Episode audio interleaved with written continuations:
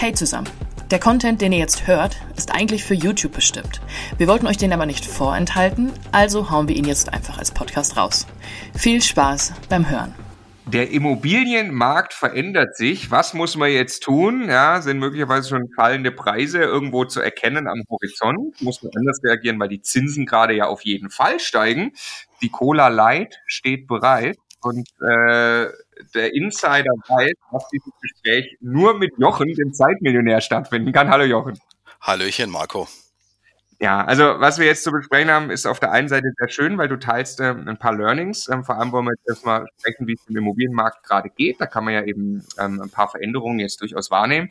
Ähm, zum anderen haben wir dann aber auch wirklich ein ein trauriges Thema und wer das äh, Thumbnail auf YouTube schon richtig gelesen hat, äh, der weiß es eh schon. Ja, es äh, geht darum, dass wir äh, getrennte Wege gehen in einem Bereich. Wir gehen ja. noch viel gemeinsame. Ähm, und auch das wollen wir im Rahmen des Videos, müssen wir leider besprechen und euch ein bisschen die Hintergründe erklären. Also, fang mal an und im Vorfeld hast du eben gesagt, ähm, äh, jetzt sagen wir mal ein paar Learnings auf, die ich so gemacht habe und die wollen wir teilen. Also wirklich gleich, es kommt im hinteren Teil des Videos spannende Sachen dabei. Ja, ähm, äh, Jochen, du selber bist, um es nochmal ganz kurz einzuordnen, ähm, du bist Fulltime Immobilieninvestor, du warst mal Angestellter, dann Unternehmer, dann Fulltime Immobilieninvestor aus Süddeutschland, Heilbronn, kannst Blockhurst von deinen Immobilien leben. Wir haben schon einige Inhalte mit dir gemacht. Ähm, ist also ein ganz beträchtlicher Bestand äh, auch mittlerweile zusammengekommen, der dir, der für dich auf jeden Fall ein Ticket auch äh, in die Freiheit ist, kann man so sagen, oder? Absolut, ja. Ja. Ähm, Genau, wir reden gleich über eben, du hast nochmal zusammengefasst, was, was, was hast du dabei so gelernt und was würdest du jetzt auch Leuten empfehlen, ähm, die eben da vielleicht noch hinkommen wollen. Ähm, wir fangen jetzt aber mal ganz direkt an. Du hast nämlich gerade im Vorgespräch dann gesagt, also ein Learning ist, Preise nicht zu spät anpassen im Laufe des Bestandsaufbaus. Und das bringt uns ja eigentlich auch mitten rein in die Frage, ja, jetzt sind wir hier Ende März, Anfang April 2022, ähm, was ist da gerade los am Markt und wie muss ich mich verhalten? Ja, genau. Also wir zu dem Punkt zu sagen, einer meiner größten Fehler war quasi, dass ich im Wachstum, und wir hatten ja die letzten Jahre steigende Preise, einfach mein Ankaufsprofil immer wieder zu spät angepasst habe. Ich hatte immer wieder Phase, wo ich fast jeden Deal verliere. Und dann habe ich mich immer gefragt, warum ist es so? Und letztendlich habe ich dann meine Ankaufspreise nicht angepasst und dadurch quasi ist jeder Deal durch mein Profil gerutscht oder ich habe dann zu hart verhandelt und den Deal verloren und so weiter. Ja.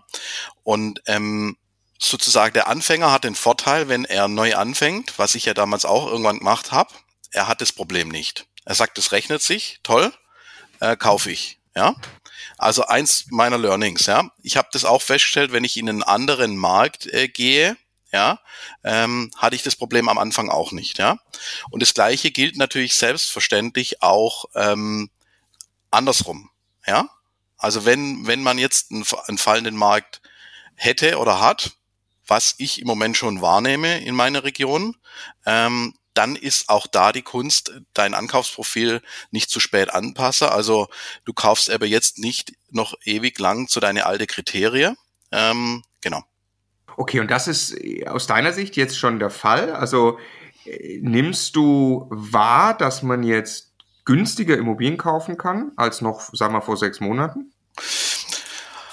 Also aus meiner Sicht kann ich ganz klar sagen, bei unserer Region fallen die Preise schon. Und zwar noch nicht die ausgeschriebenen, sondern die, ich, ich würde sagen, die wahrgenommen abgeschlossener aus Profisicht. Ja. Verkäufer hat es noch nicht jeder verstanden. Ist ja auch logisch, der ist nicht so nah am Markt. Aber ich merke, ich stelle das schon ganz klar fest, dass ähm, deutlich weniger Wettbewerb herrscht bei den Ankäufen und dass man Preise besser nach unten verhandeln kann. Ähm, auch quasi wenn man das durch die Cashflow-Rechnung macht, ist einfach der Cashflow ja schlechter durch den höheren Zins. Ähm, also ich kann das bejahen im Moment, ja. Was nimmst du wahr an höheren Zins? Wie, wie groß ist der Effekt? Also ich, äh, ich finanziere ja nicht fest, aber ähm, ein Prozent. Ja. Ähm, ein Prozent auf zehn Jahre. Ja, allein die letzte drei Wochen ein halbes Prozent. Ich habe gestern ja. eine Immobilie besichtigt in Stuttgart und da sind wir an, ähm, an einem Finanzierungsvermittlungsbüro vorbeigelaufen und haben mit demjenigen uns zufällig unterhalten und da standen die Konditionen von vor drei Wochen und noch am Schaufenster. Habe ich gesagt, ey, das müsste man vielleicht mal abhängen. Wie liegt denn das jetzt? Exakt 0,5 Prozent höher. Kannst mhm. du jetzt so abschließen und ja und und davor ist ja auch schon gestiegen gewesen. Also man kann jetzt diskutieren 0,8 oder 1, aber um die 1 Prozent. Ja. ja, ja. Also das, äh, es hat gerade gestern meine Frau eine Finanzierung abgeschlossen. Die hatte sie zum Glück schon vor 14 Tagen angefragt und hatte da, glaube ich, noch, ähm, hat der Banker noch gekämpft, dass man ein bisschen was Besseres machen kann. Ähm, die kam jetzt raus bei äh, 1,7, zehn Jahre fest. Das, man muss aber schon mit über zwei auch rechnen jetzt gerade, Genau, also man sieht die zwei jetzt schon. Das gab es mhm. lange Zeit nicht mehr. Und ähm, also ich, ich habe auch äh, Kollegen, die natürlich extrem gute Bonität haben. Die haben äh, Outsider gehabt, da haben die mit äh, 0,69 finanziert, mhm. zehn Jahre fest, ja. Die liegen jetzt so bei 1,2, 1,3 bis zu 1,6 und je nach EK, also man sieht die zwei schon, ja. Habe auch ja. schon 2,2 vernommen mal. Ja, also wir haben immer Beispiele gemacht, das weiß man, wir haben immer viele Immobilienkalkulationen gemacht, auch für unsere Videos, da war immer so eine Vierer-Annuität der Standard und dann sind wir irgendwann mal runtergegangen auf eine drei, dreieinhalbe Annuität, weil einfach der Zinsanteil geringer wurde. Jetzt muss man eigentlich wieder mit einer Vierer-Annuität planen. Ne? Also, das sehe ich ganz genauso. Ja, ja. Du hast gerade nochmal den Bogen geflogen. Man kann also, wenn man verhandelt, über das Argument, hey, ich habe jetzt statt einer Dreier eine Vierer-Annuität zum Beispiel, ähm, ich habe einfach ein Prozent weniger Platz im Cashflow, ich möchte, deswegen kann ich nur weniger Kaufpreis mir leisten. Und da ist es aber nicht so, dass auf der Gegenseite dann fünf oder zehn andere Interessenten das gerade auch wegkaufen, weil die haben ja alle das Problem. Genau, und zwar wahrscheinlich sogar noch stärker. Ja, ähm, also du musst es aus meiner Sicht so machen. Also nimm jetzt einfach mal ein Mehrfamilienhaus und da kommt es sehr stark auf der Cashflow an. Ja, das, da hast du keinen Eigennutzer, der das aus Spaß kauft. Ja, du hast ganz selten vielleicht mal jemand, der das aus EK kauft, aber selbst der finanziert oft aus verschiedene Gründe, steuerlich, Hebel und so weiter. Ähm, und also ein Mehrfamilienhaus, wenn du, wenn du äh, zwei Prozent tilgst oder drei, das sind dann 30 Jahre oder 50 Jahre, wo du es eigentlich tilgst, ja. So, aber nehmen wir jetzt mal einfach nur 20 Jahre, ja, ich finanziere jetzt auf 20 Jahre, der Rest blende ich mal aus, zahle ein Prozent Zins im Jahr mehr, mal 20 sind 20 Prozent, was mir einfach Geld fällt, ja, im Cashflow. Und das, und wenn du das in die Kalkulation, ins Immocation Kalkulationstool eingibst, wenn du ober 20 Prozent vom Kaufpreis ähm, äh, weg äh, dann bist du unterm Strich wieder genau beim gleiche. Ja, und das, das werden früher oder später alle ähm, Investoren so machen. Und es gibt jetzt auch geplatzte Finanzierungen. Ich habe äh, vor zwei Tagen ein rein Mittelhaus äh, äh, gekauft, zugesagt. Das hatte ich vor sechs, acht Wochen schon mal zugesagt. Ähm, sah sehr, sehr gut aus. Dann wurde ich hart überboten, habe den Deal nicht bekommen. Und ähm, witzigerweise, als ich neulich äh, dann mit demjenigen über die, über die steigende Zinse gesprochen habe, sagte, das, das, ist, das ist verhext. Ich krieg jetzt im Moment eine Mail, während ich mit Ihnen spreche, mit der Absage dieses mhm. Kaufes mhm. und die haben eine, eine, eine Finanzierungsbestätigung. Mhm. Und die Bank hat gesagt, ja, ähm, muss man zu viel machen an dem Haus jetzt noch und ich vermute, es liegt auch mit am Zins, ja. Äh, dann habe ich einen anderen Kollege, der hat, äh, ist Fix und Flip Verkäufer, der musste 20.000 runter, weil die Bank gesagt hat, naja, also Zinsen sind gestiegen, Annuität passt nimmer. Es gibt nur einen Hebel, wie sie es anpassen können oder wir machen es halt nicht. Sowas ist vor einem Jahr noch nie passiert. Meine Notarin sagt, ab und zu platzt aber ein Termin. Gab es früher auch nicht, ja. Also es sind alles so Anzeichen. Ich will es jetzt nicht überdramatisieren, aber es sind schon klare äh, Indikatoren. Ja, ja, ja, ja, und das, äh, ich meine, das verschiebt ein bisschen den Engpass, den man, den man im, im Ankauf hat. Und das ist, also ich sehe es natürlich auch als eine Chance, würde mich gleich interessieren, wie, genau. wie du es wahrnimmst. Der, ähm, also wo der Engpass vielleicht eher das Objekt war, was ich noch bekommen muss, geht der Engpass jetzt zu, ich muss sicherstellen, dass ich es gut finanzieren kann. Genau. Ähm, genau. Und äh, das genau sortiert eben wieder auf der anderen Seite dann aus. Genau, also ich meine, du hast ja gerade schon beantwortet, aber kaufst du weiter oder würdest du sagen, ja dann ja. jetzt, ich warte nochmal drei Monate, weil jetzt wird's günstiger oder? Nee, also ich kaufe weiter. Allerdings ähm, nicht mehr jedes Objekt um jeden Preis sozusagen. Ähm, ähm, also vor einem Jahr hattest du noch das Problem, dass es deutlich schwieriger war, sich durchzusetzen. Und ich habe ja also logischerweise auch das Problem, äh, dass, dass mein Cashflow schlechter wird durch den höheren Zins, wenn ich den festschreibe würde. Und das muss ich ja fiktiv berechnen, so. Ähm, also letztendlich, du musst jetzt einfach besser einkaufen, weil du musst ja weiterdenken. Ähm, Also wir haben jetzt im Moment Inflation, ob die so bleibt oder nicht, wissen wir alle nicht. Wir haben das Thema Energiepreise, was theoretisch auch dein Cashflow schmälert oder deine Kalt, mhm. dein Kaltmietpotenzial. Der Mieter sieht die Warmmiete, ja. Mhm. Und äh, wenn seine Energiekosten deutlich steige, ähm, Thema Regulierung, würde ich sagen, ist noch nicht ganz vom Tisch. Und jetzt kommt ja das ganze energetische Thema, wo du in gewisse ähm, äh, ähm, Energieausweisklasse vielleicht sogar sanieren äh, musst oder ähm, energetisch ähm, äh, verbessern musst. Das drückt, würde ich sagen, indirekt auch auf der Cashflow, zumindest potenziell. Ja, ähm, das sind alles Faktoren, wo ich sage, ähm, äh, die Zeit ist jetzt vorbei, wo man einfach äh, äh jeden halbwegs gute Deal kaufen könnte. Machen wir ja eh nicht, aber ähm, Na, du hast nach oben zu spät angepasst, jetzt muss man nach unten anpassen. Ne? Genau, weil die Gefahr wäre jetzt, wenn man etwas träge ist oder wenige Deals macht oder das Ohr nicht nah am Markt hat, dass man sagt, boah, geil, zu dem Preis konnte ich ja noch nie ein Objekt kaufen. Ja? Oder jetzt kann ich mit auf einmal durchsetzen, dass du dir das Lager füllst, eigentlich mit Altware oder Altkonditionen. Ähm, das kann sich auch wieder ändern und wir, wir können es auch gerne nochmal vergleichen mit der Langfrist Langfristig mhm. ist das alles nicht schlimm, weil langfristig gewinnst du mit Immobilie immer. Ja, und du musst auf zwei, drei Generationen das sehen. Aber, aber wir haben es ja einfach von den Learnings gehabt und eins meiner großen Learnings war eben, im steigenden Markt nicht zu spät anpassen, sonst gehen dir gute Deals raus. Und im fallenden äh, Markt ähm, ähm, auch nicht zu spät anpassen, sonst gehen dir wieder gute Deals raus. Oder du zahlst zu viel. Ja, ja. Das heißt jetzt lieber mal noch mal einmal äh, einen Schuss mehr nachverhandeln und schauen, ob es gut geht, weil die nächste Chance, die wird schon da sein, wenn ich gut finanzierbar bin. Absolut und, und einfach so. Wichtig, immer die Kalkulation machen fürs Objekt, die Cashflow-Kalkulation. Als mhm. Profi wird man etwas nachlässiger und kalkuliert nicht mehr jedes Objekt durch. Und ich bin mhm. ja eher Buy and Hold fokussiert, also ich mache ja auch Fix und Flip, aber eher Buy and Hold. Und da muss ich mich immer wieder hier hinter dann auf Schwäbisch sagt man am Schlawittich packe, mach bevor du entscheidest, immer die Kalkulation, weil es gibt Objekte, die in der Kalkulation sagst du, wow, geil, kann man ja echt machen, hätte ich gar nicht so gesehen oder umgekehrt. Ja. Mhm. Mhm. Ähm, ja. Und klar, Thema Mietsteigerungspotenzial und so weiter, ja, fließt da alles mit ein, ja. Und man könnte jetzt zum Beispiel überlegen, die Chance gab es sonst seltener, dass du einen sehr, sehr guten Quadratmeter Kaufpreis hast, aber einfach ähm, äh, schlechte Cashflow und wenn du aber Potenzial siehst, das in ein, zwei, drei Jahre zu lösen, wäre das ein geiler Shot. Beispiel mhm.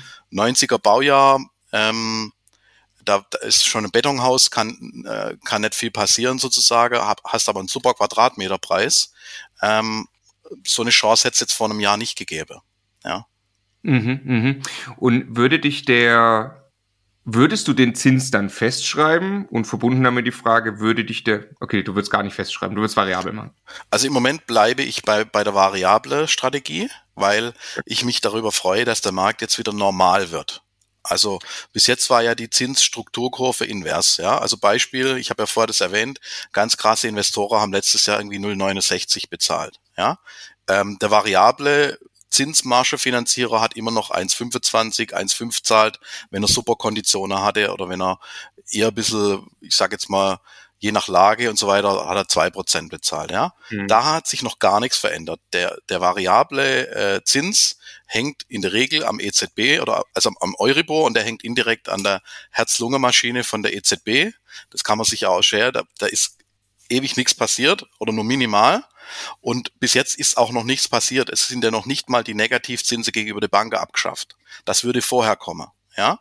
Und das heißt, du hast da auf jeden Fall jetzt schon eine Gap, die jetzt ein Vorteil ist. Du wirst wieder belohnt, wenn du variabel finanzierst. Das war jetzt eine lange Zeit nicht so. Ja. Mhm. Das heißt, also ich würde nach wie vor variabel finanzieren. Ähm, hab natürlich das Zinsrisiko, weil auch da kann mal ein Zins steigen.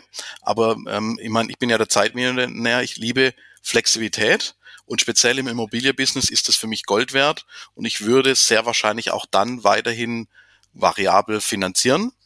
Ähm, aber man muss das auch immer wieder anpassen am Markt und wachsam sein. Im Moment sage ich, ich finanziere weiter variabel. Zumindest ja, überwiegend. Ja, wer sich gerade fragt, was ist eigentlich Zeitmillionär, ähm, kommen wir gleich noch zu, was das Mindset ist. Gibt es auch ein Buch von dir geschrieben, äh, genialer Zeitmanagement-Ratgeber, ähm, kann ich nur empfehlen. Ähm, genau, der äh, du jetzt gehen wir mal auf den Einsteiger, der sich eine Altersvorsorgewohnung kauft in der aktuellen Marktlage ähm, das ist vielleicht ein bisschen hart, wenn der jetzt variabel versucht zu finanzieren. Ähm, Ja, Der, sagen wir mal, würde jetzt in Kauf nehmen, dass er höhere Zinsen festschreibt, würde darauf achten, dass er etwas besser verhandelt, sich mehr Mühe gibt, einen wirklich guten Deal zu machen, weil diese Mühe, oder die, die Mühe hat man sie immer gemacht, aber diese Mühe zahlt sich jetzt mehr aus. Man kommt an bessere Deals ran, wenn man vielleicht nochmal einen zweiten und dritten anschaut und nochmal nachverhandelt so. Genau. Und dann kommen wir zum besseren Preis, weil, ach so, die, die, die, äh, teilst du die Meinung, die Angebotspreise haben sich noch nicht verändert. Also das, Richtig. wie inseriert wird, ist gleich richtig. Ja? aber ich kann dann eben mehr rausholen in der Verhandlung. Okay, so und jetzt ähm, ist das dann, man würde sich vielleicht ärgern und sagen, boah, jetzt schreibe ich mir über zehn Jahre die hohen Zinsen, die gerade gestiegen sind, schreibe ich mir fest. Muss man sich da ärgern? Nein, also erstmal ist so, ne, ich würde es auch nicht einem Anfänger empfehlen, variabel zu finanzieren, zumal die meiste Banken das auch bei einem Altersvorsorger, der das Immobilie, die Immobilie privat kauft, meistens nicht machen. Ja. Hm, ja. Und ähm, da muss man sich einfach schon gut auskennen und wissen, was man tut. Ähm, so, zum Zins. Der Zins jetzt ist ja nicht wesentlich höher wie vor, also ich müsste jetzt kurz nachschauen, ich glaube 2019 oder so. Es gab ja immer wieder so äh, Wellebewegungen und also historisch gesehen ist der Zins ja immer noch relativ niedrig, ja. Und wenn dein Cashflow passt oder schwarze Nuller, du hast einen super Quadratmeterpreis, je nachdem, was dein Ziel ist. Du bist Altersvorsorger, hast einen super Quadratmeterpreis, hast einen leicht negative Cashflow. Wenn du nicht sehr stark skalieren willst, kannst du es auch mal machen, wenn du weißt, was du tust, ja. Ähm, aber langfristig sehe ich da jetzt äh, kein größeres Problem drin zu sagen, ich schreibe hier halt mal bei zwei Prozent fest, ja. Äh, äh, wenn ich dafür, wie ich eben berechnet habe, das oben ein bisschen raushole, ja, ähm, so what, ja. Ja. Ja, also das Ganze, ich habe ja gerade erzählt von meiner Frau, die hat jetzt, wie gesagt, bei 1,7 festgeschrieben. Da war also auch auf jeden Fall mal schlechtere Zinsen, wie sie, wie sie hätte bekommen können, noch vor ein paar Wochen. Zum Glück war da nicht die 2 gestanden. Das war ganz witzig, weil da, da, da, da ist man nochmal anders reinversetzt, auch von, von der Denke. Ich wollte wirklich also ganz sicher gehen, dass meine Frau da langfristig was Cleveres tut. Und das ist eine, eine Immobilie hier in Erding, also bei München. Ähm, da ist einfach wirklich negativer Cashflow. Äh, das Ja. ist aber ein sehr guter Quadratmeterpreis. Das ist objektiv bewertet auf jeden Fall einen guten Deal, den sie da macht. Und wir haben dann lange überlegt und hm, und macht irgendwie, sie wird das jetzt, ist das blöd, ist das ein ganz kurzfristiger Zinseffekt? Gesagt, total scheißegal. Es geht hier drum, dass wir dich langfristig absichern mit einer ultrasoliden Lage Erding bei München. Ja, also viel solider geht's nicht. Ähm, es ist total wurscht. Es ist einfach super, diesen Bob jetzt in die Bahn zu schicken und langfristig wirst du. Genau. äh, Und es ist ja auch eine Frage des Fokus. Ja, also die Leute konzentrieren sich immer auf das, was eben nicht funktioniert im Moment. Also der Zins ist einfach jetzt ein bisschen gestiegen, das ist so. Man konnte das nicht komplett vorhersehen. Und selbst wenn, hätte man dann im letzten Jahr viel mehr gekauft. Wären die Deals unterm Strich besser oder schlechter gewesen, ich weiß es nicht. Wenn was funktioniert, sage ich einfach, kannst du das immer noch machen. Und schau doch mal, was kannst du noch mit dem Objekt machen. Du hast ja fünf oder sieben andere Baustellen noch. Ähm, anstatt jetzt den ganzen Tag sich zu drauf konzentrieren, der Zins wäre vor sechs Wochen besser gewesen. Vielleicht hättest du das Objekt aber dann gar nicht bekommen. Ähm, siehe meine Reihen Mittelhaus, weil einfach hart überboten und ähm, Deal ist weg. Ja, Ja. Das bringt mich so zur, zur, zur letzten Frage rund um das Marktumfeld, dann, dann kommen wir zum traurigen Thema.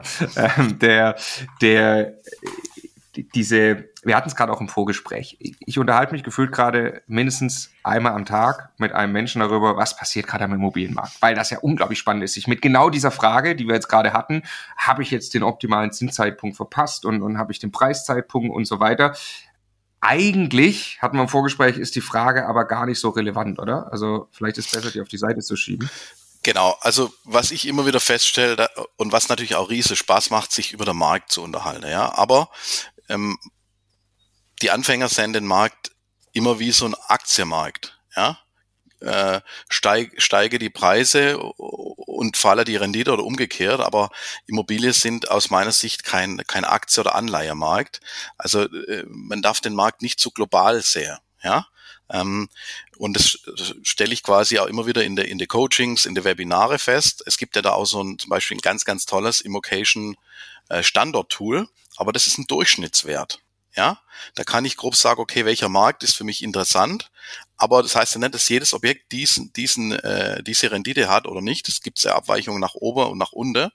Ähm, und deshalb, aus meiner Sicht ist es ein Mitnahmeeffekt, geht der Markt nach oben oder nach unten, aber den Wert, also hebe ich innerhalb des Objektes. Ja. Ähm, äh, und deshalb ist mein Tipp sozusagen, ja, sieh den Immobilienmarkt nicht wie so ein, so ein Kapitalmarkt von außen, das ist ja logisch. Bevor man eine Immobilienkarriere startet, denkt man so, ja, aber da muss man drehen dann irgendwann, ja. Ja, ich glaube, es ist ein ganz, ganz, ganz wichtig. Bei mir ist das auch so ein Anliegen, dass das, dass das klar ist. Also bevor, eigentlich sollte ich, bevor ich einmal am Tag in Ruhe mit jemand über den Markt philosophiere und wir alle miteinander sowieso nicht wissen, was passiert, genau. ähm, sollte ich mir Gedanken machen, wie ich bei irgendeinem von unseren Mehrfamilienhäusern vielleicht mit einer Strategie den Wert einfach noch anheben kann des Hauses, indem ich irgendetwas richtig mache oder mich mehr kümmere um eine KfW-Förderung oder was auch immer. Ja. Genau, ich ähm, weiß es ja auch nicht besser wie andere. Weißt du, ja. was ich meine? Ich kann ja. super mit ganz viele tolle Argumente drüber spekulieren. Das macht auch riesige Spaß und es hören einem immer ganz viele gerne, gerne zu. Aber sicher sagen kann ich es dir aber auch nicht. Ja, und das ist ja die Kunst einfach ähm, mit den Rahmenbedingungen zu leben, die man eh nicht ändern kann, aber die Dinge zu optimieren, die man ändern kann. Und ich mache jetzt noch ein Beispiel. Wenn ich jetzt irgendwann zu dem Schluss käme, ich kaufe nicht mehr, dann lege ich mehr einen Fokus auf Optimierung im Bestand. Bis jetzt war mein Fokus zu sagen, lieber kaufe ich ein bisschen mehr, weil, weil ich gute Zugänge nach wie vor habe, gut finanzieren kann und hol nicht die letzte 20 Prozent aus einem Objekt raus. Es ist für mich vom Aufwand einfach geringer, ein bisschen im Kauf zu skalieren. Wenn du jetzt irgendwann merkst, es macht einfach keinen Sinn, im Moment zu kaufen. Ich warte mal ein paar Monate. Dann kann ich mich fokussieren mehr auf der Bestand, ja. Bis jetzt habe ich den Switch noch nicht gemacht, weil es sich aus meiner Sicht noch lohnt. Ähm, aber das ist von der Denkweise halt eine ganz andere Herangehensweise, ja. Kann man das, äh, könnte, also es lohnt sich noch? Gibt es, also ist es nicht gefährlich zu sagen, äh, ich hoffe jetzt mal, dass in sechs Monaten die Preise ein bisschen niedriger sind? Weil ich glaube, das kann gut sein, dass man sechs Monate andere guckt. Also ich genau, halt immer sehe ich ganz genauso. Also wenn sich was rechnet, sage ich immer schon seit Jahren, das mache, egal ähm, wovon man ausgeht, weil du weißt es nicht. Es kann sein, es ist viel besser in sechs Monate oder in zwei Jahren. Es kann aber auch ähm, äh, sein, dass es viel schlechter ist. Und ähm, ich mache das Beispiel der letzten Jahre. Wenn du da gewartet hast, wird es jedes Jahr von der Rendite ein bisschen schlechter. Ja, und in der Zeit hast du ja schon getilgt und optimiert. Ähm, also ähm, Gerd Kulavi hat mal gesagt, lieber unperfekt begonnen als perfekt gewartet. Ja. Ähm, mhm perfekte ja. Start gibt's nicht, wenn du nicht Hellseher bist, ja. ja. ja. und wie gesagt, es geht am Ende geht's gar nicht so sehr bei Immobilien um den Markt. Also klar, wer jetzt eine Immobilie kauft, sie vorhat, nichts damit zu tun äh, und, und vorhat, sie in einem Jahr gewinnbringend zu verkaufen, das ist ein reiner Spekulant. Und genau. äh, das ist, glaube ich, gleich noch eins von deinen Learnings, auch wo wir noch zu kommen. Genau. Jetzt machen wir mal kurz den, den, den Zwischeneinschub, bevor wir dann eben äh, deine Learnings machen. Ähm, wir haben eine ganz tolle Reise hinter uns, was die Zusammenarbeit mit Immocation anbelangt. Wie gesagt, ja. unsere Reise geht mit Sicherheit weiter. Wir sehen uns allein schon im Mai, da freue ich mich drauf. Ähm, Immocation hat ein Programm, das heißt Masterclass, ein sechs Monate Ausbildungsprogramm. Wir sind, äh, wir sind eine Bildungseinrichtung und äh, wenn man so will, äh, bist du einer der Lehrkräfte. Ähm, genau. Und äh, genau, aber äh, ja, leider, leider, leider nicht mehr allzu lange. Ähm, und das wollen wir auch kurz, also das würde ich dich einfach gerne kurz fragen. Vielleicht kannst du es kurz von deiner Seite erklären, weil das schmerzt natürlich. Ja, also es waren wirklich drei geile Jahre. Drei geile äh, Jahre bin ich jetzt im Coaching-Team bei Immocation und ist für mich einfach, also es war wirklich eine, eine große Ehre, da mit dabei zu sein. Es ist wirklich mit das Krasseste, was ich je erlebt habe, äh, in, in jede Richtung. Also so ein Unternehmer zu sehen, wie das funktioniert, äh, die ganze Teilnehmer, der, der Input, der Austausch. Also muss ich an der Stelle sagen, von ganzem Herzen wird Immocation immer sehr wohlgesonnen vom Herz verbunden sein, weil es einfach geil war, auch an dich, die Wertschätzung, die man als Coach bekommt. Die meisten Coaches müssen das nicht machen, aus finanzielle Gründe und trotzdem ist es ein Team und wir sind alle so geil drauf, äh, da mitzumachen. Ja, also von daher, nichtsdestotrotz werde ich aufhören als Coach. Ja, ähm, ja, ich bin der Zeitmillionär, möchte es auch bleiben äh, und ähm, habe einen ganz ordentlichen Immobilienbestand. Jetzt ist die Welt wieder offen, man kann äh, wieder reisen. Ich möchte mich auch persönlich fortbilden, Familie, äh, Sport und ich habe in einer anderen Assetklasse einfach deutlich meine unternehmerische Beteiligung als Investor erhöht. Da hat sich einfach eine Chance ergeben. Und da ist für mich einfach ein großer Hebel gegeben, wo ich auch etwas Zeit dafür verwenden möchte. Da muss ich Netzwerke, mich mit Geschäftsführern abstimmen und so weiter. Ähm, das passt super in meine persönliche Strategie. Ich habe richtig Spaß und Bock drauf. Ja, äh, das heißt, ähm, ich bin jetzt Marco und Stefan in einer anderen Asset-Klasse, äh, sozusagen ähm, und deshalb muss ich quasi an irgendeiner Stelle reduzieren. Ich habe schon lange überlegt, wo und wie kann ich es machen, weil ich wollte Immocation eigentlich nicht aufgeben. Ähm, aber man Fokus, man muss, wenn die Sache richtig machen und ich wäre nicht der Zeitmillionär, wenn ich dann irgendwann eine klare Entscheidung treffen würde. Und dies aber jetzt gefallen, dass ich sage, ich werde meine Coaching-Tätigkeit bei Immocation aufgeben. Ich hoffe natürlich, wir bleiben im Kontakt. Ich darf mal aufs Festival kommen und wir sehen uns ja sowieso auch in der einen oder anderen Mastermind. Aber als Coach. In der Form wird es mich dann bei Immocation leider, leider, es ist auch ein weinendes Auge dabei. Als äh, wir drüber gesprochen haben, hatte ich einen Termin an dem Tag danach und er hat gesagt, Johann, was ist denn los mit dir? Ja, dann sage ich, ja, ich bin schon traurig, ja. Aber so ist halt im Leben manchmal, ja.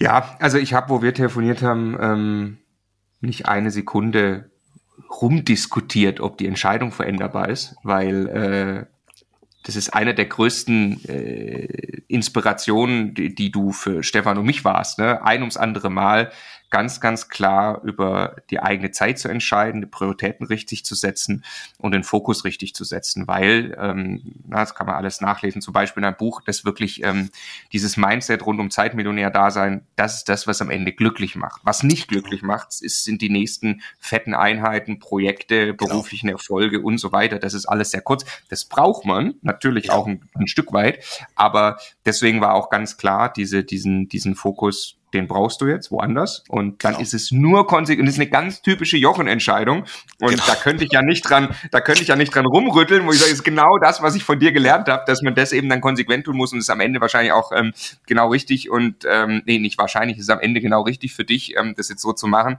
Es ist unfassbar traurig für ähm, für Stefan mich, für äh, das ganze Immocation-Team logischerweise, äh, mit Sicherheit auch für die anderen Coaches, ähm, weil wir so viel lernen durften. Es ist aber natürlich auch sehr traurig für die Masterclass-Teilnehmer, gerade natürlich jetzt zukünftige, die jetzt bei dir eben nicht mehr im Einzelcoaching und so weiter sein können. Was die noch haben, sind die Inhalte von dir, die sind in der Masterclass drin, ne? die, äh, die bleiben logischerweise auch und ähm, ohne dass es das schon offiziell gäbe, ähm, du hast auch gesagt, äh, also bist du selbstverständlich hiermit auf jeden Fall mal Ehrenmitglied bei Immocation. Wow. Ähm, äh, was genau das bedeutet, definieren wir aus, aber du bist Geil. natürlich immer herzlich willkommen auf, auf all unsere Veranstaltungen und ähm, wie gesagt, wir haben sowieso, wir sind zusammen in der Mastermind und haben, ähm, genau. haben ohnehin nur Schnitt Schnittmengen, also dass wir äh, persönlich viel miteinander zu tun haben, da bin ich sicher und ich bin auch gespannt, ähm, natürlich, ähm, was du so unternehmerisch die nächsten Jahre alles, äh, alles für dich lernen wirst und da ähm, wirst du ja sicherlich auch einiges teilen davon. Aber ganz herzliche Dank auch nochmal an, an, an dich, Stefan, Alex, Alex, Lara und also das ganze Team und auch die ganze, äh, das ganze Coaching-Team.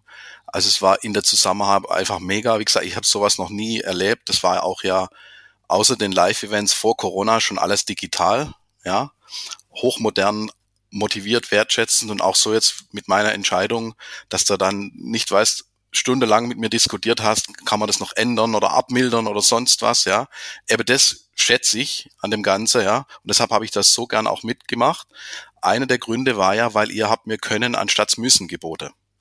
Ja, ich weiß noch unser Gespräch, äh, unser erstes, und ich habe sogar das erste Mal dann Nein gesagt und erst beim zweiten Mal gesagt, Marco, jetzt will ich doch unbedingt. Ja, ähm, und mich haben ja viele Anbieter immer wieder gefragt, Jochen, machst du hier beim Seminar mit, hältst du einen Vortrag und so. Und ähm, ähm, da musste ich aber immer an einem fixen Termin wo sein und das schon ewig im Voraus äh, ähm, äh, definieren. Und ich hasse nichts wie fixe Verpflichtungen, ja, weil ich jemand bin, der hält die natürlich auch ein. Und du hast gesagt, du Jochen, das ist Könner anstatt Müsse. Ja, also äh, wir haben da so ein äh, äh, Punktesystem und so weiter und dann kannst hier ein Webinar machen, Einzelcoaching, kommst zum Live-Event, wir freuen uns, aber wenn du nicht kommst, dann kommst du halt nicht, dann sagst Bescheid. Und das ist äh, über Zoom, ja. Also ob du da jetzt auf Mallorca bist, in Berlin oder äh, äh, Barcelona, das ist auch egal. Ja. Und es ist einfach mega. Also was be einen besseren Match zu mir und meinem Buch hätte es nicht geben können. Ja. Ähm, ich bin Investor und habe quasi dieses äh, diesen Zeitmanagement-Ratgeber geschrieben und äh, es war einfach mega Match für mich. Ja. Ja, bin unfassbar dankbar, äh, Jochen, für deinen Input bei, bei Immocation. Also wirklich auch für den Input ganz persönlich und ich, genau, werde ich nie vergessen, wie wir, ich habe das ja. vielen, vielen Leuten äh, ja vorgestellt da, äh, Coach bei Immocation oder vielen Leuten zuvor, ähm, die also super geil, bin ich dabei und du sagtest super geil, aber nee, nicht so. Und dann, hä?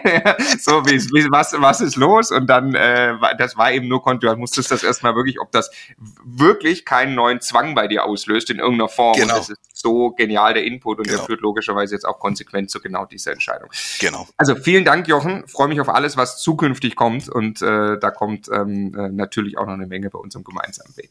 So, damit wir nicht nur jetzt über uns reden, ich, wir wollten ja jetzt, ich habe gesagt, dann lass uns noch mal äh, meine, deine Investorenreise als Immobilieninvestor, ähm, in der du ja mittendrin steckst, äh, äh, so, ähm, lass uns ein paar, wie, wie viele Jahre ist die, würdest du sagen jetzt? Also Ende 2014 habe ich angefangen, Gas zu geben. Vorher hatte ich ein, zwei Objekte zur Altersvorsorge, quasi nichts. Und Ende 2014, also sieben Jahre, habe ich angefangen, Gas zu geben. Und ich werde jetzt auch noch mehr Gas geben. Also ich werde weiter Zeitmillionär sein. Aber ähm, ich mache natürlich weiterhin Deals, Tendenz äh, steigend, ja. Äh, und habe da auch große Spaß dran. Aber sieben Jahre würde ich mich jetzt als äh, Immobilieninvestor bezeichnen. Ja, und ja. seit 2016, ein Jahr früher als geplant, als hauptberuflich. Also das sind, was sind das, fünf, sechs Jahre, je nachdem, wie man rechnet, ja. Ja, perfekt. Dann kommen jetzt sechs Learnings, die haben wir vorher aufgeschrieben. Ich sag sie, du kommentierst sie ja. kurz, äh, was sie bedeuten. Und das sind quasi sechs, ja, sechs Learnings aus diesen Jahren und aus der Zeit als Immocation Coach. Learning Nummer eins, weniger ist mehr. Ja, also da fällt mir einfach eine junge Dame aus Stuttgart, eine Masterclass-Teilnehmerin, ähm, ein im Einzelcoaching äh, über Zoom und die, ja, die stand wahnsinnig unter Druck und ähm, am Ende ist quasi eine Last von ihr abfalle, als wir in der Strategie definiert haben, eine Immobilie, also eine Wohnung zur Altersvorsorge pro Jahr. Ja, hat, hat einen sehr guten Hauptjob, begrenztes Zeitpotenzial, äh, privat auch noch ähm, äh, Planungen und so weiter, ja. Und ähm, das ist aber eins der Learnings, nur weil wir jetzt Profi-Investoren sind und natürlich da sehr gern auch drüber rede und unseren Input gebe, heißt es nicht, jeder muss Profi-Investor werden. Und es ist aber auch eine Gefahr, sich da immer anfixe zu lassen. Ähm, und man, und sie hätte jetzt nicht drei oder vier Wohnungen kaufen müssen, sondern ein halbwegs guter Deal, der muss auch nicht perfekt sein, zur Altersvorsorge, wenn es sich anbietet mit noch etwas mehr EK, das ist auch gut für der Cashflow und that's it. Und da ist eine Last von ihr abfalle und weniger ist mehr, da kannst du dich perfekt um den Deal kümmern, du kannst es in deinen Alltag integrieren, hast eine kleine super Stress mit ganz vielen Mieter und Baustelle, ja. Und das war aber das Learning. Ich weise immer wieder darauf hin, manchmal ist weniger mehr äh, und es muss nicht jeder hauptberuflicher Immobilieninvestor werden geil, geiles Learning, sich selber da nicht, ich bedenke wieder an meine Frau gestern, die ist den ganzen Tag durch die Wohnung geschwebt, weil sie diese, diese Altersvorsorge in Erding, wie gesagt, negativer Cashflow, die kann nicht in zwei Jahren deswegen jetzt ihren Job kündigen, die hat nicht vor, 100 Einheiten zu kaufen, aber das Gefühl, Progress gemacht zu haben und für sich sowas wie eine, eine, Wohnung, eine Immobilie, die sich dann jetzt abzahlt über die Zeit, das gemacht zu haben, statt nichts gemacht, das ist ein gigantisches Gefühl und das sollte man sich zulassen und nicht ähm, ja sich ab von natürlich vielen Leuten, die es in diesem Umfeld gibt, die dann halt einfach auf riesengroße Einheiten oder Projektgrößen oder was auch immer schauen. Und bei der Masterclass-Teilnehmerin war es dann auch so, dass die relativ schnell einen, einen gute, faire Deal gefunden hat hat sie mir dann geschrieben noch per E-Mail und das war echt gut. Und ich glaube, da ist richtig so eine Lastabfalle auch vom Mindset her. Äh, und dann war einfach fürs Jahr jetzt vollends gut dann. Ja. Ja. Ja, ja, ja, perfekt. Also genau, jedes Jahr eine Wohnung. Überleg mal, was das auch bedeutet. Wenn du jetzt über ein paar Jahre jedes Jahr eine Wohnung kaufst, da hast du aber auch ordentlich was. Genau, das habe ich ja auch gesagt. Das musst du jetzt nicht bis an dein Lebensende machen. Du kannst auch dann bei äh, Wohnung X aufhören, ja. Ja. Ähm, ja. Wenn du lernen willst, wie du langfristig mit Immobilien Geld verdienst oder vielleicht auch kurzfristig, aber eben nicht durch Spekulation, dann kannst du das sehr gerne bei uns tun. Im sechsmonatigen Ausbildungsprogramm würde uns sehr freuen. Ähm, in der Immocation Masterclass und in wenigen Tagen, wir blenden das hier ein, startet die Bewerbungsphase. Wir freuen uns auf dich. Learning Nummer zwei, die bezahlbaren Immobilien gehen nicht aus. Das ist eine ja. gute Nachricht äh, zieht sich extrem durch. Ähm, ich habe als Anfänger so gedacht und auch viele äh, Teilnehmer. ähm, denke als Anfänger so, ähm, die haben immer am Anfang das, äh, das Gefühl, dass bald die bezahlbare Immobilie ausgehen und sie in relativ kurzer Zeit ganz schnell ganz viel kaufen müssen. Ja, also wenn du einen guten Deal auf dem Tisch hast, ähm, musst du am Anfang alles stehen und liegen lassen, um ihn zu closen. Ja, aber langfristig gibt es immer genug bezahlbare Deals. Das dreht sich sogar irgendwann, ja, äh, dass andere Themen ähm, wichtiger werden sozusagen. Ähm, aber das ist quasi eins meiner Learnings, dass man sich da ein bisschen entspannen soll und kann. Und ich kann das sozusagen auch an einem Vorteil belege. Also wenn du in ganz kurzer Zeit, also jed, am Anfang ist, hat man eine gewisse Finanzierbarkeit, die nicht unbeschränkt erhöhbar ist, ja. Und ähm, wenn du ganz schnell deine Finanzierbarkeit durch ganz schneller Ankauf von viele Deals voll ausnutzen würdest, ist logisch, du machst mehr Fehler. Weil du hast ja einen Lerneffekt und Cost-Average-Effekt sozusagen. Wenn du etwas langsamer, etwas länger kaufst, werde vielleicht steige die Marktpreise leicht, aber deine Deals werden auch besser und dein Know-how und dein Einkaufsnetzwerk. Und wenn du das in einem Jahr machst, zack, behaupte ich, machst du mehr Fehler, ja. Ähm, man kann das so machen, muss sich aber dessen bewusst sein. Ich meine, ihr habt das ja gemacht. Ihr habt ja in einem Jahr ganz schnell ganz viel gekauft und ihr wusstet auch warum. Aber aus meiner Sicht ist es schlauer, etwas das zu ziehen und sich die Angst zu nehmen. Ich kann es wirklich auch beweisen. Ich habe ja so viele Teilnehmer gesehen über die Zeit, dass alle am Ende einen guten Deal finden, wenn sie denn wollen und sich Mühe geben. Die Immobilien gehen nicht aus, es wird noch besser. Und bei mir war es ja genauso. Ich kaufe über die Jahre trotz steigender Preise immer bessere Deals ein. Ja, ähm, genau. Der Effekt ist extrem bei uns auch spürbar in den etwas größeren Skalierungsausbau. Also genau, wir waren ja extrem hungrig dann, weil wir nicht finanzierbar waren durch den Sprung in die Selbstständigkeit. Dann haben wir ganz, ganz viel, jetzt schon über zwei Jahre mittlerweile, gekauft, gekauft, gekauft, in ja äh, vier Partnerschaften auch. Und du kannst in jeder Partnerschaft sehen, wie die, wie die Learnings nach oben gehen und wie wir besser und effizienter werden und die Dinge mehr und mehr verstehen. Und logischerweise Projekte, die wir, die wir jetzt gerade angehen, zum Beispiel effizienter sanieren, obwohl zwischendrin eigentlich Rohstoffkosten, Sanierungskosten und so weiter gestiegen sind. Ne? Aber einfach die Learnings jetzt verarbeitet werden. Und das hat natürlich Geld gekostet. Ne? Das dann in der, also hätte man das gestreckt über die Zeit, hätte man vielleicht ein bisschen höhere Preise jetzt gesehen. Klar, man ist natürlich immer froh und sagt, ah, jetzt hat man noch zu dem Preis gekauft und so, aber wahrscheinlich hätte sich das mindestens mal ausgeglichen. Ja? Und nimmt natürlich enorm den Druck. Der ist cool. Nächstes Learning. Learning Nummer drei. Sieben Wasserschäden an einem Tag, kein Problem. Ja, also Probleme sind erstmal Chance, muss man generell äh, wissen, aber ähm, man lernt quasi beim Immobilienbestand auch besser mit Problemen umzugehen über die Zeit. Ja? Also heute komme ich quasi mit bis zu sieben Wasserschäden an einem Tag mental ganz gut klar. Das war am Anfang nicht so. Ich erinnere mich an meine erste drei Wasserschäden an einem Tag. Da war ich gerade in Südfrankreich auf einer Immobilienmastermind und quasi es wird jede Stunde schlimmer. Dann kriegst du Bilder und Videos, wie das Wasser in der Fontäne aus der Decke kommt, äh, drunter. Und da bist du am Ausraster, ja, und äh, kriegst Panik und willst sofort heim. Aber ich meine, du könntest zu Hause auch nichts ändern jetzt sofort, außer es halt organisieren. Und das ist einfach auch ein Learning von mir. Über die Zeit lernt man mit Problemen besser umzugehen, die man definitiv äh, im Bestand immer wieder hat. Ähm, und im Moment würde ich sagen, ist so die Grenze bei mir, ab dann ich auch wirklich äh, selber mal ähm, mental gestresst werde, so bei sieben Wasserschäden am Tag, was ich durchaus schon hatte. Ja, ähm, genau. Du lässt aber verwalten. Oder eine Mischung. Schnittstelle zum Wasserschaden bei dir. Eine Mischung. Also die äh, Mehrfamilienhäuser, die lassen wir verwalten. Ich habe auch einen sehr großen Einzelwohnungsbestand, den äh, verwalten wir im Power-Team. Ich weiß nicht, ob das in einem Video innerhalb der Masterclass ist oder auf YouTube. Da erkläre ich das mal, wie ich das mache sozusagen. Aber äh, die wichtige Entscheidung, äh, speziell bei den Wohnungen, treffe ich immer noch selber. Ja. ja. ja. Also ich bin nicht dauernd vor Ort und so weiter, aber also die Entscheidungen treffe ich schon selber. Also in der Tat wären, also das musste, mussten wir natürlich auch lernen, während zig Wasserschäden ongoing sind, das gibt's tatsächlich einfach, diese Phasen, ähm, kann man trotzdem ganz normal und ruhig schlafen. Ich denke auch beim Einschlafen ehrlich gesagt nicht an Wasserschaden, auch wenn wir gerade einen haben. Ja. Learning Nummer vier, speziell an die Fix and Flipper. Fix and Flip, Achtung vor Jahr vier. Ja, also auch sowas, was ich in einer nicht empirische persönliche Studie festgestellt habe, dass ähm, in Jahr vier für die fixen Flipper ein hohes Risiko besteht. äh, aufzuhören, in ein Loch zu fallen, überfordert zu sein oder Burnout zu kriegen. Also Fix and Flip ist ja, wenn das gut funktioniert, was es in der Regel tut, wie Kokain, äh, wie so eine Art Droge, die dich in Rausch versetzt, schneller, höher, weiter.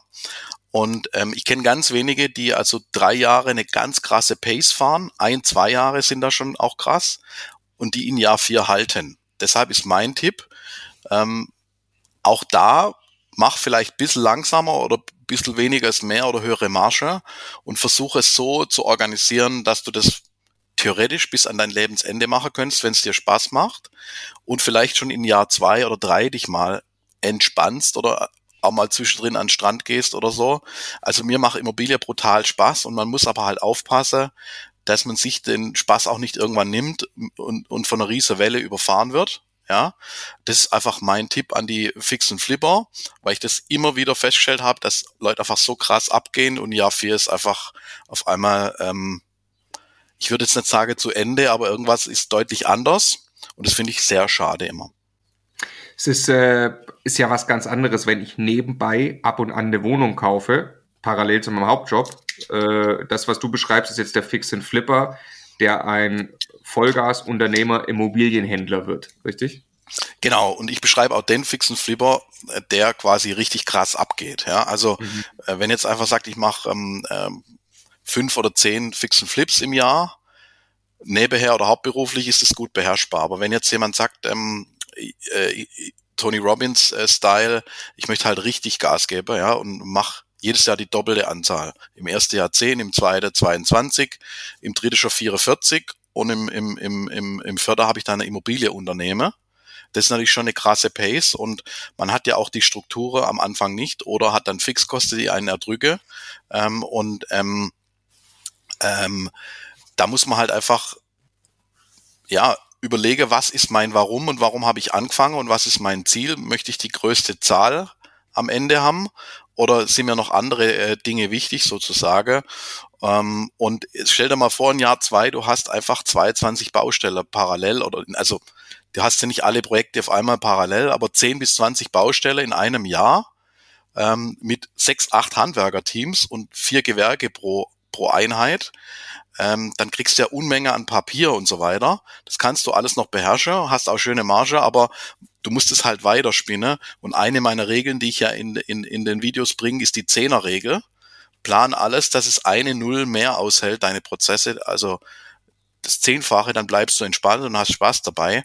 Das ist einfach ein Tipp, wenn ich mitgeben darf, weil ich diese Beobachtungen hatte und das den Leuten am Anfang nicht klar ist, glaube ich. Fünftes Learning, es gibt keinen prägeren. Du musst mal wieder so einen Tusch machen. Warte, warte, warte.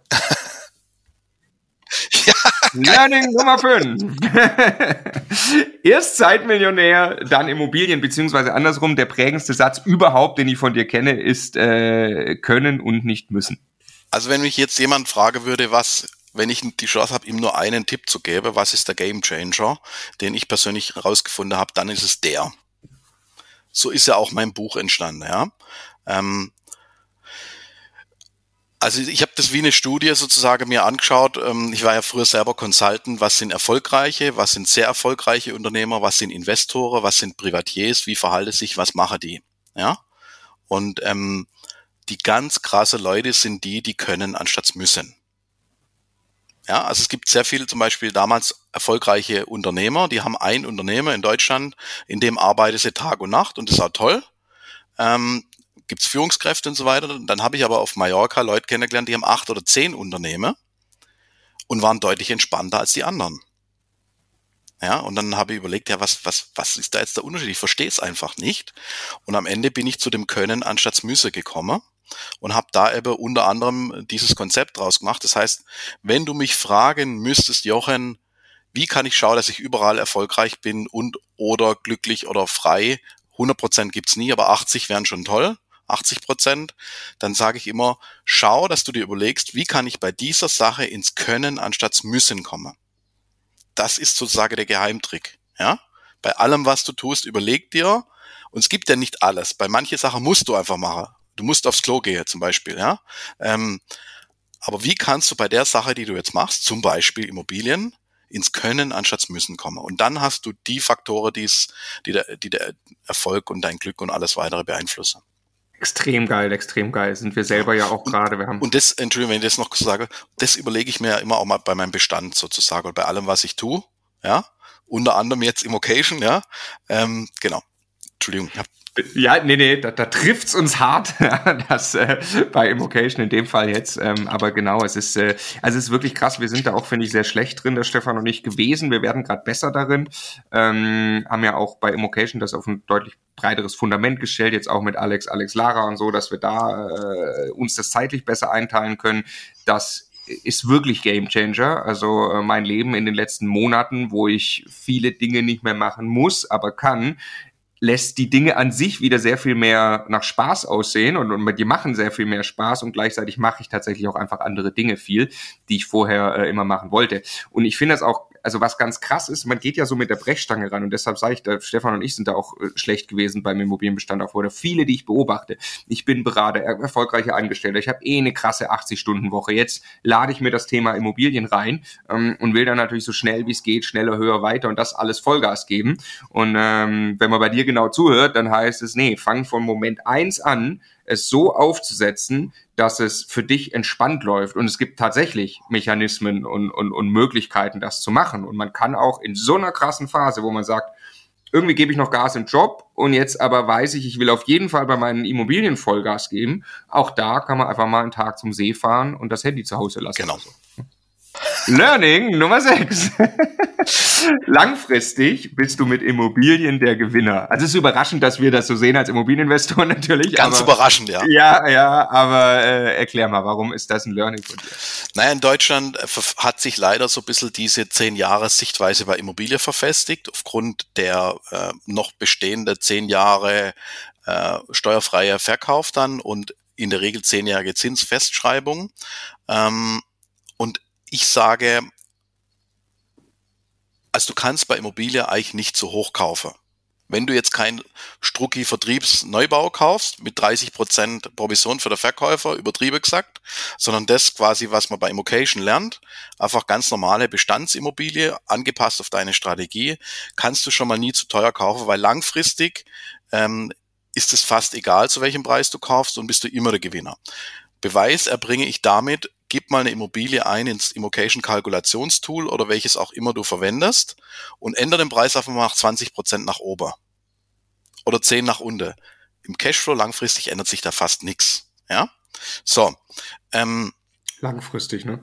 Kurz. Genau, langfristig. Ja. Ähm, und eine Immobilie kaufst du eigentlich äh, auf, auf zwei, drei Generationen. So musst du das aufstellen, dass du sagst, hey, ähm, äh, ich, ich kaufe und optimiere das Projekt so, dass noch mein Enkel damit Spaß hat. Ja, und da bist du mit Immobilie ähm, immer der Gewinner. Ähm, es gibt ja eigentlich auch nur zwei äh, krasse Sachen. Das ist Immobilie und Unternehmensbeteiligung oder Unternehmertum. Ja, ähm, und ähm, wenn du, wenn du jetzt schaust, auch was jetzt sozusagen vielleicht ein bisschen ansteht mit, mit Inflation und so weiter, ja, ähm, und selbst bei Kriegen, sind die Immobilienleute immer relativ gut wieder rausgekommen am Ende. Schlecht ist natürlich, äh, müssen wir leider auch mal erwähnen, ein Atomkrieg, wo einfach alles kaputt ist. Ja, eine Immobilie, äh, die kann zerstört werden, das sieht man ja jetzt auch. Ähm, aber dann hättest du immer noch das Grundstück und oft äh, gäbe es ja dann vom Kriegsverursacher oder vom Staat auch Entschädigungszahlungen. Es werde lang nicht alle Immobilien immer sofort sozusagen zerstört, was nur sehr schlecht ist, aber was ich natürlich nicht hoffe und nicht sehe, ist halt ein Systemwechsel Richtung Kommunismus und Enteignung. Der wäre sehr schlecht, sowieso fürs Privateigentum, ja. Aber ansonsten gibt's einfach Studie, dass langfristig Immobilie einfach das Geilste der Welt ist, ja. Aus meiner Sicht, neben Unternehmertum ähm, ähm, die Hauptdinge und ich find's noch geiler wie Unternehmertum, ja. Äh, auf der Langfristsicht, ja. Großartig. Vielen, vielen herzlichen Dank, Jochen. Also für die ganzen Learnings, für das Gespräch über die Marktsituation, aber allen voran vielen, vielen Dank für dich als Person und deine Inspiration, die du uns und der Community, den Leuten gegeben hast. Und äh, ich freue mich auf alles weitere, was kommt ähm, und blicke trotzdem sehr froh in die Zukunft, auch wenn ich natürlich sehr traurig bin, ähm, dass wir dich als Coach erstmal verlieren. Marco, vielen Dank. Äh, ich habe es ja vorher schon erwähnt, für alles, was war und was da noch kommen wird. Und ja, ich hoffe, wir bleiben in Kontakt und ähm, ich darf ab und zu mal auch in die Community reinschauen. Und ja, vielen Dank für alles. Jederzeit, Jochen. Mach's gut. Danke. Ciao.